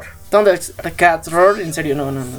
Thundercat Roar. es- es- eso nos, nos hace felices, viejo, porque recordemos que ya tenemos más de 20 episodios dentro de la venganza del ¡Eso! troll y estamos felices por ello. Ahora sí tengo mis aplausos aquí, que estamos muy felices aquí en la venganza del troll. Y bueno. sigamos con la historia, porque Sí. esto es cultura general, niños. En serio. Luego del gran éxito de Hasbro, dijeron, entonces, ¿cómo lo hacemos ahora para ganar más plata? Ya sé, armemos naves espaciales y creemos igual a personajes así, pero tienen que ser más humanos. Y ahora vamos a darle superpoderes y armaduras de acero. ¿Y cómo nacieron? Los halcones galácticos. Ok, Mattel dijo, oye, a estos chicos le está yendo bien con el espacio. Entonces vamos a sacar una serie llamada Bravestar, de un vaquero espacial que anda con su caballo que anda en dos patas. Eso fue muy raro, en serio. No, a ver, hasta aquí, hasta los halcones galácticos, todo bien. Las ganancias, la plata llovía por todas partes.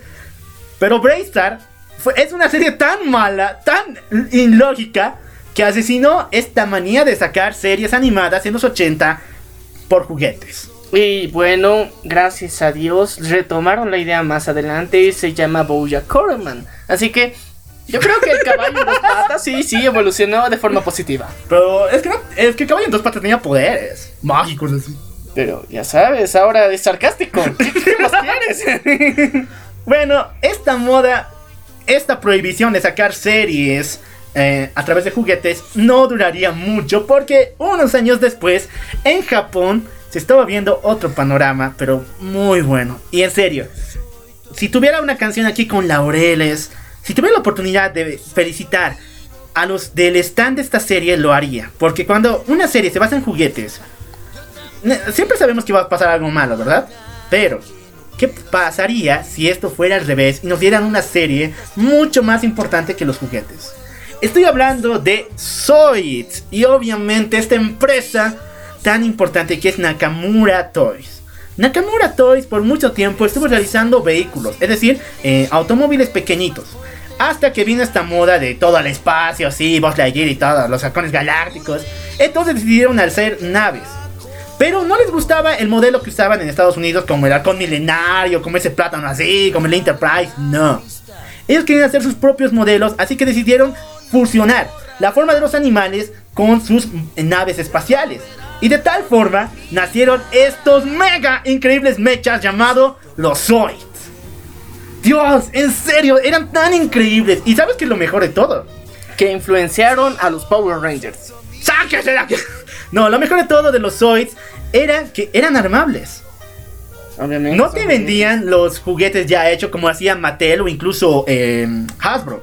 Estos juguetes venían en enormes tablas donde tú tenías que armar tu propio Zoid. Y era algo increíble con un manual de instrucciones. Pero las ventas no estaban muy bien para los años de los 90. Entonces, con un opening increíble, con un cast de lujo, lujo y una historia fenomenal, nació el hito que dominó el 2000 completamente. Hablamos de la serie Zoids. Dios, esta serie lo tenía todo. Imagínate, Star Wars, pero escrito bien. Así era Zoids, porque tenía política, tenía revolución, tenía guerrilla, tenía muerte, tenía waifus, tenía echi, tenía todo, había comedia. En serio, esta serie se merece los 10 puntos, pero bien encajados. Y lo mejor de todo es que ayudó que las ventas de los Zoids se elevaran al un millón por ciento. Bueno, esta fue una interesante serie. En serio, me encanta. Es que no, en serio, te complica la existencia al mismo tiempo porque... eh, Tomando en cuenta que es una serie animada y que muchos niños la han visto, o sea, te cuestiona y te hace pensar más allá de un mundo pequeño, sino es que muchas de las decisiones que tomas tienen una importancia a nivel social incluso, entonces ves que, ah, no, esto va a pasar, no, no, no, ya, entonces te, te, te conflictúa mucho y te prepara para el mundo real, eso hay que darle 10 puntos, en serio. En serio, un aplauso para todo el staff que hizo la serie de Zoids para el año 2000. Porque en serio, se la rifaron. Esta serie lo tiene todo. Me encantó desde principio a fin. Y para mí siempre va a ser un tesoro de la infancia. Bueno, sigamos todavía lo que Japón hizo bien. Muchos años después medio que lo haría mal. ¿Por qué? Porque el año pasado se estrenó una serie igual basada en juguetes. Pero digamos que son las, eh, las figuras de acción. Bueno, figuras eh, de waifus que tenemos aquí. A ver, ¿cómo fue esta historia? Hay una empresa, y no me acuerdo ahorita el nombre, pero es muy importante, que hacía por mucho tiempo barcos de batalla, de presentaciones de ellas, allá en Japón. Y bueno, estos barquitos no vendían nada, es neta. Su empresa iba a quebrar. Entonces, ¿qué dijeron? Tenemos que hacer algo para vender estas cosas. Ya sé, hagamos una serie anime. Ya, hagamos una serie anime, pero a nadie le va a interesar una de barquitos nomás ahí chocando, no. Ya sé, convirtamos a nuestros barcos en waifus. Y todos dijeron, ¿y eso cómo se hace? Y así de la nada, con decisiones muy fuertes y un echi muy elevado, nació la saga que conocemos como Can Code. En este anime hay chicas barco, neta. Son chicas así, carne y hueso, pero que representan un barco.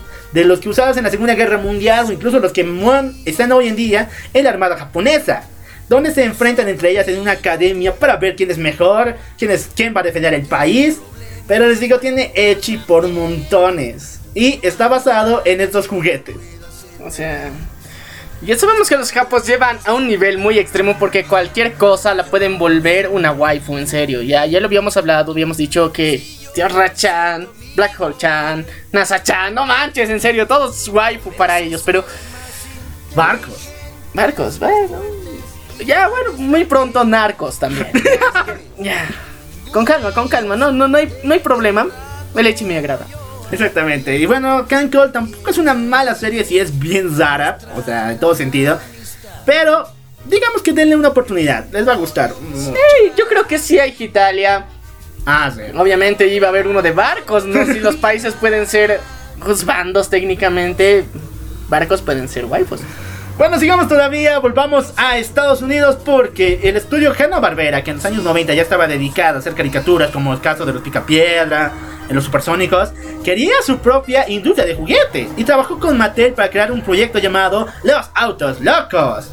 Al comienzo estos juguetes no valían ni un centavo. Eran horrendos los autos, ni siquiera podían andar con lo feo que eran. Pero salió la caricatura de los autos locos y Dios, hizo un boom enorme. En serio, mucho más que lo que ganó Hot Wheels. Wow, ¿y por qué desaparecieron? Bueno, en Los Autos Locos, la caricatura que hizo Hanna Barbera era muy buena, pero tuvo solo dos temporadas, porque en sí era muy, muy fuerte, porque tenía temas de violencia también. O sea, esas competencias de los autos locos estaban hechas con un personaje llamado eh, Bligmos Mask, el cual era el villano y este tenía trampas por todas partes. Él solamente quería ganar y lo hacía de la forma más, más oscura posible, engañosa. Bueno, yo creo que es necesario tener ese tipo de series y que ya las personas se vuelvan y dejen de, de pensar en cosas muy family friendly. Así que bueno, era una importante aportación. Los autos locas. No la he visto, la voy a ver. Es una interesante recomendación que tenemos en La Venganza del Troll. ¿Y saben qué es lo más raro de los autos locos? DC Comics, que es ahora dueña de los cómics y también de las series de Hanna-Barbera, eh, lanzó esta serie en un formato full darkness, así, full épico, full oscuro, como le encanta hacer a DC Comics, donde prácticamente convirtieron los autos, a los autos locos en Max Payne. En Max Payne. Max Max. Mad Max. Max Max. Me confundí con tantos Max que hay. Pero en serio, es neta, Mad Max en todo sentido. Batallas donde te puedes morir, donde este personaje que te dije que era el villano, eleva todo a la quintonésima parte de maldad. Bueno, los autos locos. The Crazy Cars. Así que no se olviden. Bueno, voy a verla en serio. Me ha dado demasiada curiosidad porque no la había visto, no la había escuchado. Así que recomendación de nuestro querido Locual. Y si quieren traumarse, lean el cómic que es por DC Comics, completamente asegurado que les va a encantar. Y bueno, sigamos todavía con este tema de los juguetes a la animación. Y tenemos que hablar de Digimon. Que de por sí, eh, los juguetes con los que comenzaron no eran juguetes, o sea, eran dispositivos casi similar a tener un celular o un... no sé, Tamagotchi. un Tamagotchi.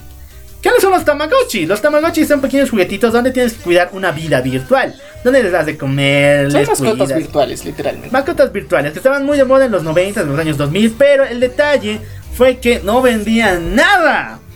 ¿Saben por qué? Porque no teníamos que cuidar un lindo perrito, un lindo gatito. Teníamos que cuidar a un dinosaurio. En este caso, a Gumon. Entonces las personas pensaron, bueno, los directivos pensaron que mejor sacamos una serie para que las personas entiendan por qué tienen que cuidarlo. ¡Ah, no! ¿Por qué? Porque los directivos decían, si vamos a salvar Digimon, ¿por qué no salvamos igual a nuestras otras franquicias? En este caso tenían una llamada Tama, eh, Tamagotchis, que eran Agumon y sus amigos, Digimon, donde eran los mismos, los mismos personajes, pero esta vez en batallas, un poco más grandes, y eh, Magic Quest, que era uno donde prácticamente tenías a tu caballero, podías armarlo de armaduras, luchar en batallas mágicas con grandes poderes sobrenaturales. Y dijeron, ¿por qué no llevamos a los tres? ¡Nata! ¿Qué, ¿Qué va a salir mal, no? Y bueno, no salió nada mal y tenemos un podcast donde explicamos toda la cronología de Digimon y una teoría muy particular de lo cual que en serio está muy loca. Pero Esta es la razón por la que muchos se quejan. Dicen, ¿por qué un perrito evoluciona en un gatito y después en un ángel? Ok. Las evoluciones primarias, los chiquititos, esos, esas bolas que prácticamente aparecen en- cuando nace un digihuevo, esos son los tamagotchis. Los que nosotros cuidamos en nuestras cositas chiquitas para nuestra mascota virtual. Evolucionan en un Digimon, en el cual en el juego puedes eh, hacer pelea con otros Digimon. Y ahora ustedes se preguntarán por qué evoluciona en un ángel, en un caballero, en algo así, ¿no? Porque su evolución es Magical Quest. Por eso unieron las tres franquicias en los mismos Digimons. entonces ahí está la solución a todos sus problemas existenciales. Ya vemos que Digimon ha evolucionado para mostrarnos el camino a la iluminación, a ser héroes. De un huevo a un héroe. Entonces, ya saben por qué está tan zafada esta parte de la historia. Pero si quieren conocer la cronología e historias más interesantes que tiene toda esta franquicia, tenemos un capítulo dedicado a eso. Así que una teoría muy rara de lo cual que la reveló ahí en exclusiva. Así que bueno, continuamos con otro juego que se hizo. Bueno, con otro juguete. juguete que se revolvió al mundo entero. Tenemos que hablar de la reina, la diosa de los juguetes. Barbie. Y justamente tenemos una anécdota chistosa de lo que pasó en la Wonderland, ¿verdad? Sí. Bueno, Barbie por mucho tiempo fue una muñeca eh, hecha solamente por una creadora. Eh, Christy Barbie, la cual hizo estas muñecas, pero siempre fueron hechas por ella. No quería cambiar la fórmula, porque para ella era muy personal. Empezó a eh, repartirlas y venderlas por varias partes de eh, Inglaterra donde vivía ella. Pero el detalle fue el siguiente. Cuando le dieron un contrato millonario para sacar ya toda una factoría de muñecas, ella cambió la fórmula. Porque si ves las muñecas de antes de antes de Mattel, que es la empresa que hace Barbie, vas a ver que ellas tienen unos rasgos muy definidos. El cabello es un poco más blanco que el de rubio y son más caucásicas que lo que tenemos hoy en día, que es prácticamente esta bronceada. Ok. Es un loco de la muñeca. No. Enfermo. Pero ya, continuando, Barbie en serio representa un icono a nivel mundial de los estándares y cánones de bellezas internacional. Porque esto ha motivado mucho a personas de todo el mundo a querer tener el estereotipo rubio, con ojos claros y piel clara. No, un poco más bronceada. Bueno, pero... es que no sé, apoya la playita. Exactamente, pero el detalle es el siguiente con Barbie. No solamente marcó el 90, 60, 90, que en esos tiempos ni se conocía en el mundo de la moda. Sí. Que después el señor Andrew Andy Langer, que es un gran diseñador de la historia, lo hizo prácticamente su monumento. Pero prácticamente desde aquí nació. Barbie fue un icono para todas las niñas. Y hoy en día solo marca tendencia una y otra vez. Pero, a ver, vamos a la animación. donde sí le fue muy bien por mucho tiempo. Incluso su serie llevó en pantalla 5 años seguidos. Un aplauso para Barbie. ¿Y qué años transmitía esta madre o no? No sé, yo he visto alguna de sus películas. A ver, si eres latino, has visto al menos una de sus películas. Puede ser un macho alfa, pecho peludo, pero has visto una, una, una de sus películas de Barbie. Porque lastimosamente, bueno, lastimosamente, interesantemente, en canales locales de toda Latinoamérica siempre se han transmitido. Bueno, a ver, contando de la serie, aquí prácticamente era School Days. Pero así, quitando la parte donde Makoto se tira a todo su instituto, o peor, dando la parte gore de la historia. Pero esa, esa conmoción entre amor, desamor, traición y todo eso, estaba en la serie de Barbie, neta. Pero ¿sabes qué es lo peor? Pintaban a todas sus amigas como las traicioneras, las gatas. Y a Barbie la ponían como el ángel más divino que nadie puede preparar. Sí, pero luego se quejaron. En serio, la película, la segunda película de Barbie, Vacaciones en la playa, es School Days, neta. El final te va a doler el corazón. Esa película inclu- incluso me hizo cuestionar de que existen chicas con problemas mentales. Y neta existen. Bueno, esto es muy raro, la verdad, en serio, porque, o sea, técnicamente es un juguete para niños, pero, o sea, llegabas a la adolescencia, veías esas cosas y pensabas, eh, pucha, miércoles, eso me tengo que enfrentar en el mundo real, no manches. Entonces, si a una muñeca le pasa esto, ¿y a mí qué me va a pasar? No. Imagínate entonces los, los, los traumas que ha generado en toda una generación donde piensas que, o sea, una muñeca, literalmente una muñeca que técnicamente tiene los mejores estándares de belleza, le pasan esas cosas tan raras, feas, traiciones, desamor y esas cosas. Imagínate a ti. En serio, si pensaban que, a ver, el novio más chafa que existe en la tierra. Así, el más culebro, el que rompió a su mujer, el que le hizo netorar, el que la traicionó. Neta, El peor novio, a ver, aparte de Makoto. ¡Ya, Makoto! Makoto. ¡Makoto! Si creen que mató, Makoto es un idiota por tirarse a todo su instituto y por tratar mal a Kotonoha, vean la serie de Barbie y van a darse de que al lado de Ken, Makoto es un ángel, neta. Sí. No, en serio, ¿qué de eso, no? Ya. Vean la serie de Barbie, en serio. ¿En serio? Ponemos la del año 2003, porque esa es muy buena. Porque actualmente Cartoon Network está ahorita lanzando la serie de Barbie Treehouse. Donde Barbie ya es una influencer, así como nosotros por las redes sociales. Pero neta mal, neta mal. Pero bueno, cosas muy raras parecen en el mundo de Barbie, así que. No sé, qué raro. Vean la serie, como. Bueno, este men vio toda la serie, así que bueno, más informados no pueden estar. Les recomendamos ver la serie de Barbie, aunque suena increíble. Que lo hagamos en la venganza del troll, pero lo hacemos bien. Eso te va a servir de preparación para ver la segunda película, que es. Eso sí te va a asesinar. Pero bueno, estábamos hablando tanto de juguetes y bueno, su participación también en Toy Story fue muy buena. Bueno, tenemos que hablar ahora del mundo de los superhéroes, porque también nacieron superhéroes icónicos de parte de juguetes. Recordemos que en los años 40 apareció una figura llamada el hombre elástico, que era un hombre hecho de poligoma, el cual podías jalar y después ¡pam! su bracito se volvía a poner en su lugar. Ok, DC Comics dijo, ok, esto está rico, esto da plata, ¿por qué no le hago lo mismo? Entonces de esta forma nació el hombre elástico en las páginas de DC Comics. Qué bonito. ¿Y eso fue antes de Mr. Fantástico? Sí. Ay, Mr. Fantástico fue de los 60. Ya saben, ya saben, Marvelitas, no se quejen. Exactamente, pero Marvel tampoco se queda atrás. ¿Por qué? Se dice que la mole es también parte de esta industria del juguete. Porque en los años 30 había un pequeño juguete llamado el hombre de roca. El cual es muy parecido a la mole. Incluso los, pa- los pantaloncillos los tenía. Y Marvel sí dijo, oh, esto da plata, esto ayuda a la industria. Entonces, ahí tienen a la mole. Bueno. Si te das cuenta, primero empezó con Elastic Man, que luego es eh, Mr. Fantástico y luego con la mole. Sé, esto tiene mucha relación, pero bueno, continuemos. Bueno, hasta aquí llegó mi lista de eh, personajes y también historias basadas en juguetes. Y Dios, en serio, vayan a ver estas series porque son muy buenas. La mayoría de ellas. Bueno, yo creo que te has olvidado de una interesante. Bueno, no es tan conocida. No, dime, pero- dime. Bakugan. ¡Bakugan! ¿Te acuerdas opening? Sí. ¿Cuál es tu decisión? Pero bueno, eh, Bakugan también sí representó que unas bolitas raras se convirtieran en toda una serie y en un y en un caos, porque en Latinoamérica cuando llegaron fue pucha, la bomba, en serio, todos querían tener un Bakugan Y aparte de Blade Blade, que otras, otras ¡Ay, franquicias no! muy Me interesantes. estoy ¿eh? olvidando ya. Cinco minutos más aquí en La Venganza del Troll. Blade. Blade. Primero, pues ya. Bakugan, ya. Para terminar esa parte. Bakugan sí hizo un gran eh, prácticamente en las redes sociales y todo el mundo. Porque era la novedad. Eran bolitas que lanzabas a una tarjeta y podían salir, pero un poquito más armados. Más bonitos. Eso no es tan bueno, ¿no? Pero si le metemos dioses antiguos o una guerra en otra dimensión y también dragones por todas partes, eso sí va a vender plata. Sí, y en serio, te emociona bastante cuando entiendes la historia de Bakugan, estás de, wow, qué locura. Y pensar que, o sea, la- cuando tirabas la bolita tenía un imán la tarjeta y que hacía que se activen todos estos y era genial, era genial, era bonito, muy atractivo, muy llamativo y sí, es una de las, de las franquicias que monetizó bastante, hasta ahorita no hemos visto un regreso triunfal, No, pero ha vuelto últimamente en Cartoon Network, pero. no es lo mismo.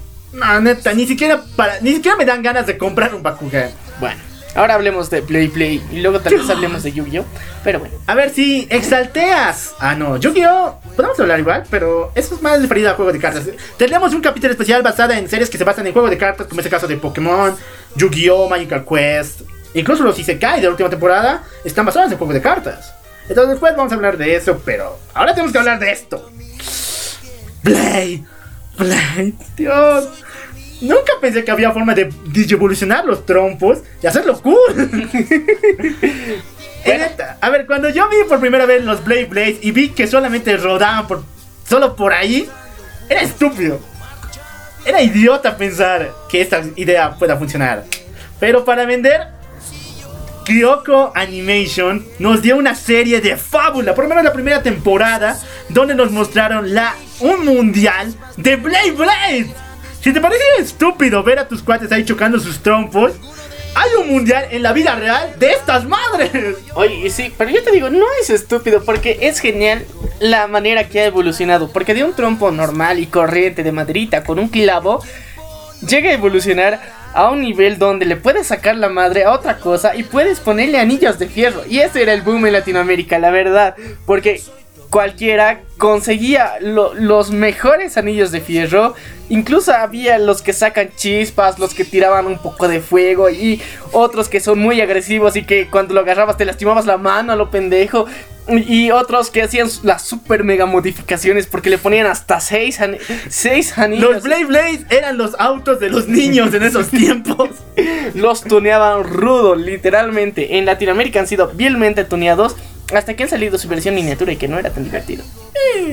Bueno, la serie es muy pero muy buena. La primera temporada nos habla de Tyson, un muchacho que es muy fanático de los Blade Blades, que no era nada, un fantasma de un dragón poderoso se le mete a su Blade Blade, llamado Dragón. Y bueno, esto le da el superpoder y los power-ups para poder enfrentarse en el mundial de Blade Blade. Interesante. Aparece un dragón llamado Dragón. Dragón. Entonces, no, no, no, no sé. Pero en serio, fue un hype muy grande. Este, este sí llegó completamente a Latinoamérica. Y en serio, que la mayor parte de los países lo transmitió esta serie. Y era emocionante. Al mismo tiempo que lo podías jugar en la vida real y fingir que toda esta situación estaba pasando. Yo no lo creo estúpido porque en serio me divertí bastante con esto. Y las modificaciones, por ejemplo, la, la misma... ¿Qué se llama esa cosa? La cuerda. La, la especie de cuerda, no me acuerdo. Bueno, llave le llamamos nosotros, porque tenía forma de llave. Pero podías comprarte unas modificadas que eran más largas para darle más impulso a tu yo Blade recuerdo Blade. que mis cuates lo colaban con Jurex para que sea más la visión. Oh, si es más largo va a rodar más chido, más rico, va a sacar chisma. No, pero en serio funcionaba, pues. sí. Un cuate, en serio, se rifó. No sé cómo le hizo, pero el Kinza Charani, que en este lado es como cuero tensado, el Kinza Charani lo hizo su llave de su caja. Lo partió de tal manera que era en forma de llavecita. Le ponía en la caja y. Y el Blade Blade giraba como demonio. Y era muy interesante por eso. Entonces, los niños en Latinoamérica tuneaban su Blade Blade para, para hacerlo más impresionante. Y aunque no lo creas, sí, sí pasa, pasaba. Y bueno, cuando vuelva a estar de moda, porque obviamente va a volver, va, va a ser lo mismo, pero ya en una escala menor. Porque me acuerdo que eran en la época en que los Blade Blades grandes, o sea, los, los reales, los originales, estaban de moda. Pasa, pasaron dos, tres años y luego como vieron que era medio peligroso porque esa cosa estaba muy tuneada, hicieron, ya, tra- ya, ya traían los juguetes en versión miniatura, más pequeñitos. Chicos, escuchen bien. los Blade Blades eran tan tuneados, tan guasos, tan increíbles, que ya podían considerarse como arma blanca. Sus espinas estaban dobladas de tal manera que ya podían cortar incluso el plástico. Y los maestros tenían miedo de que los chicos lo utilicen como arma blanca. Sí, porque realmente un reto que se tenía en esa época era agarrar tu Blade Blade en movimiento. no era, no era nada. No hagan chicos, si juegan Blade Blade, no agarren su Blade Blade en movimiento. Porque en serio estaba tan tuneado porque unos tenían aspas, otros sacaban chispas. Fuego. En serio, era muy denso y sus anillos no eran de plástico, eran de metal real. Y, solamente parte del cuerpo del Blade Blade era de plástico. Y en serio, habían, habían Blade Blades tan poderosos que destruían, literalmente lo desarmaban a otros, a otros. Y era, wow, qué época tan genial. Bueno, si aún te interesa el Blade Blade y quieres jugar este deporte, porque actualmente ya es parte de los E-Games, escúchenme bien. E-Games, de los juegos frikis que se juegan en, las, eh, en, estos, en estos congresos existe el Blade Blade. Existe el mundial de Blade Blade en la vida real. Así que, muchachos, no pierdan la ilusión, no pierdan la esperanza. Saben que tunear es positivo. Exactamente. Y bueno, si tienes tú y eres de los pocos que conservan, porque la mayoría lo hacía volar o se lo partía a otro amiguito, su, su Blade Blade, entonces. Bienvenido al club. Dame 5, me voy a llorar por mi Blade Blade. Pero bueno. ¿Qué tenías? Tú bestia Bleed, como si. Sí, creo que sí. Yo tenía a Dragón y después me tocó una especie de lobo que era re genial porque me hizo ganar cuántas veces. Yo tenía un león. ¿Un león? Sí, no me acuerdo qué se llamaba ese personaje, pero era un león. Me acuerdo que en, la tapita, porque ahí pone el, nombre, bueno, la, la, imagen del personaje de mí era un león. Y era buenísimo, la verdad. O sea, me emocionó tanto. Pero en serio, yo fui parte de las personas que lo tuneaban muy denso. que incluso le puse clavos. Así que fue muy denso esa cosa. Así que yo creo que, amiguitos menores de edad, no jueguen con esas cosas. Amiguitos mayores de edad, jueguen con esas cosas. Diviértanse. Tunear es divertido. Métanle esas cosas que tiran ácido. Eso también puede servir. Bueno, hasta aquí hemos llegado en la venganza del troll. Nos divertimos como niños. Recordando que Toy Story ya terminó y nos hizo llorar como bebés. Pero de todas formas, la próxima semana venimos con más información. Yo soy el loco Al. Yo soy Menia. Y esto fue. La venganza del troll. No se olviden escucharnos en Spotify, Radio Public, Google Podcast y iTunes. Nos vemos a la próxima.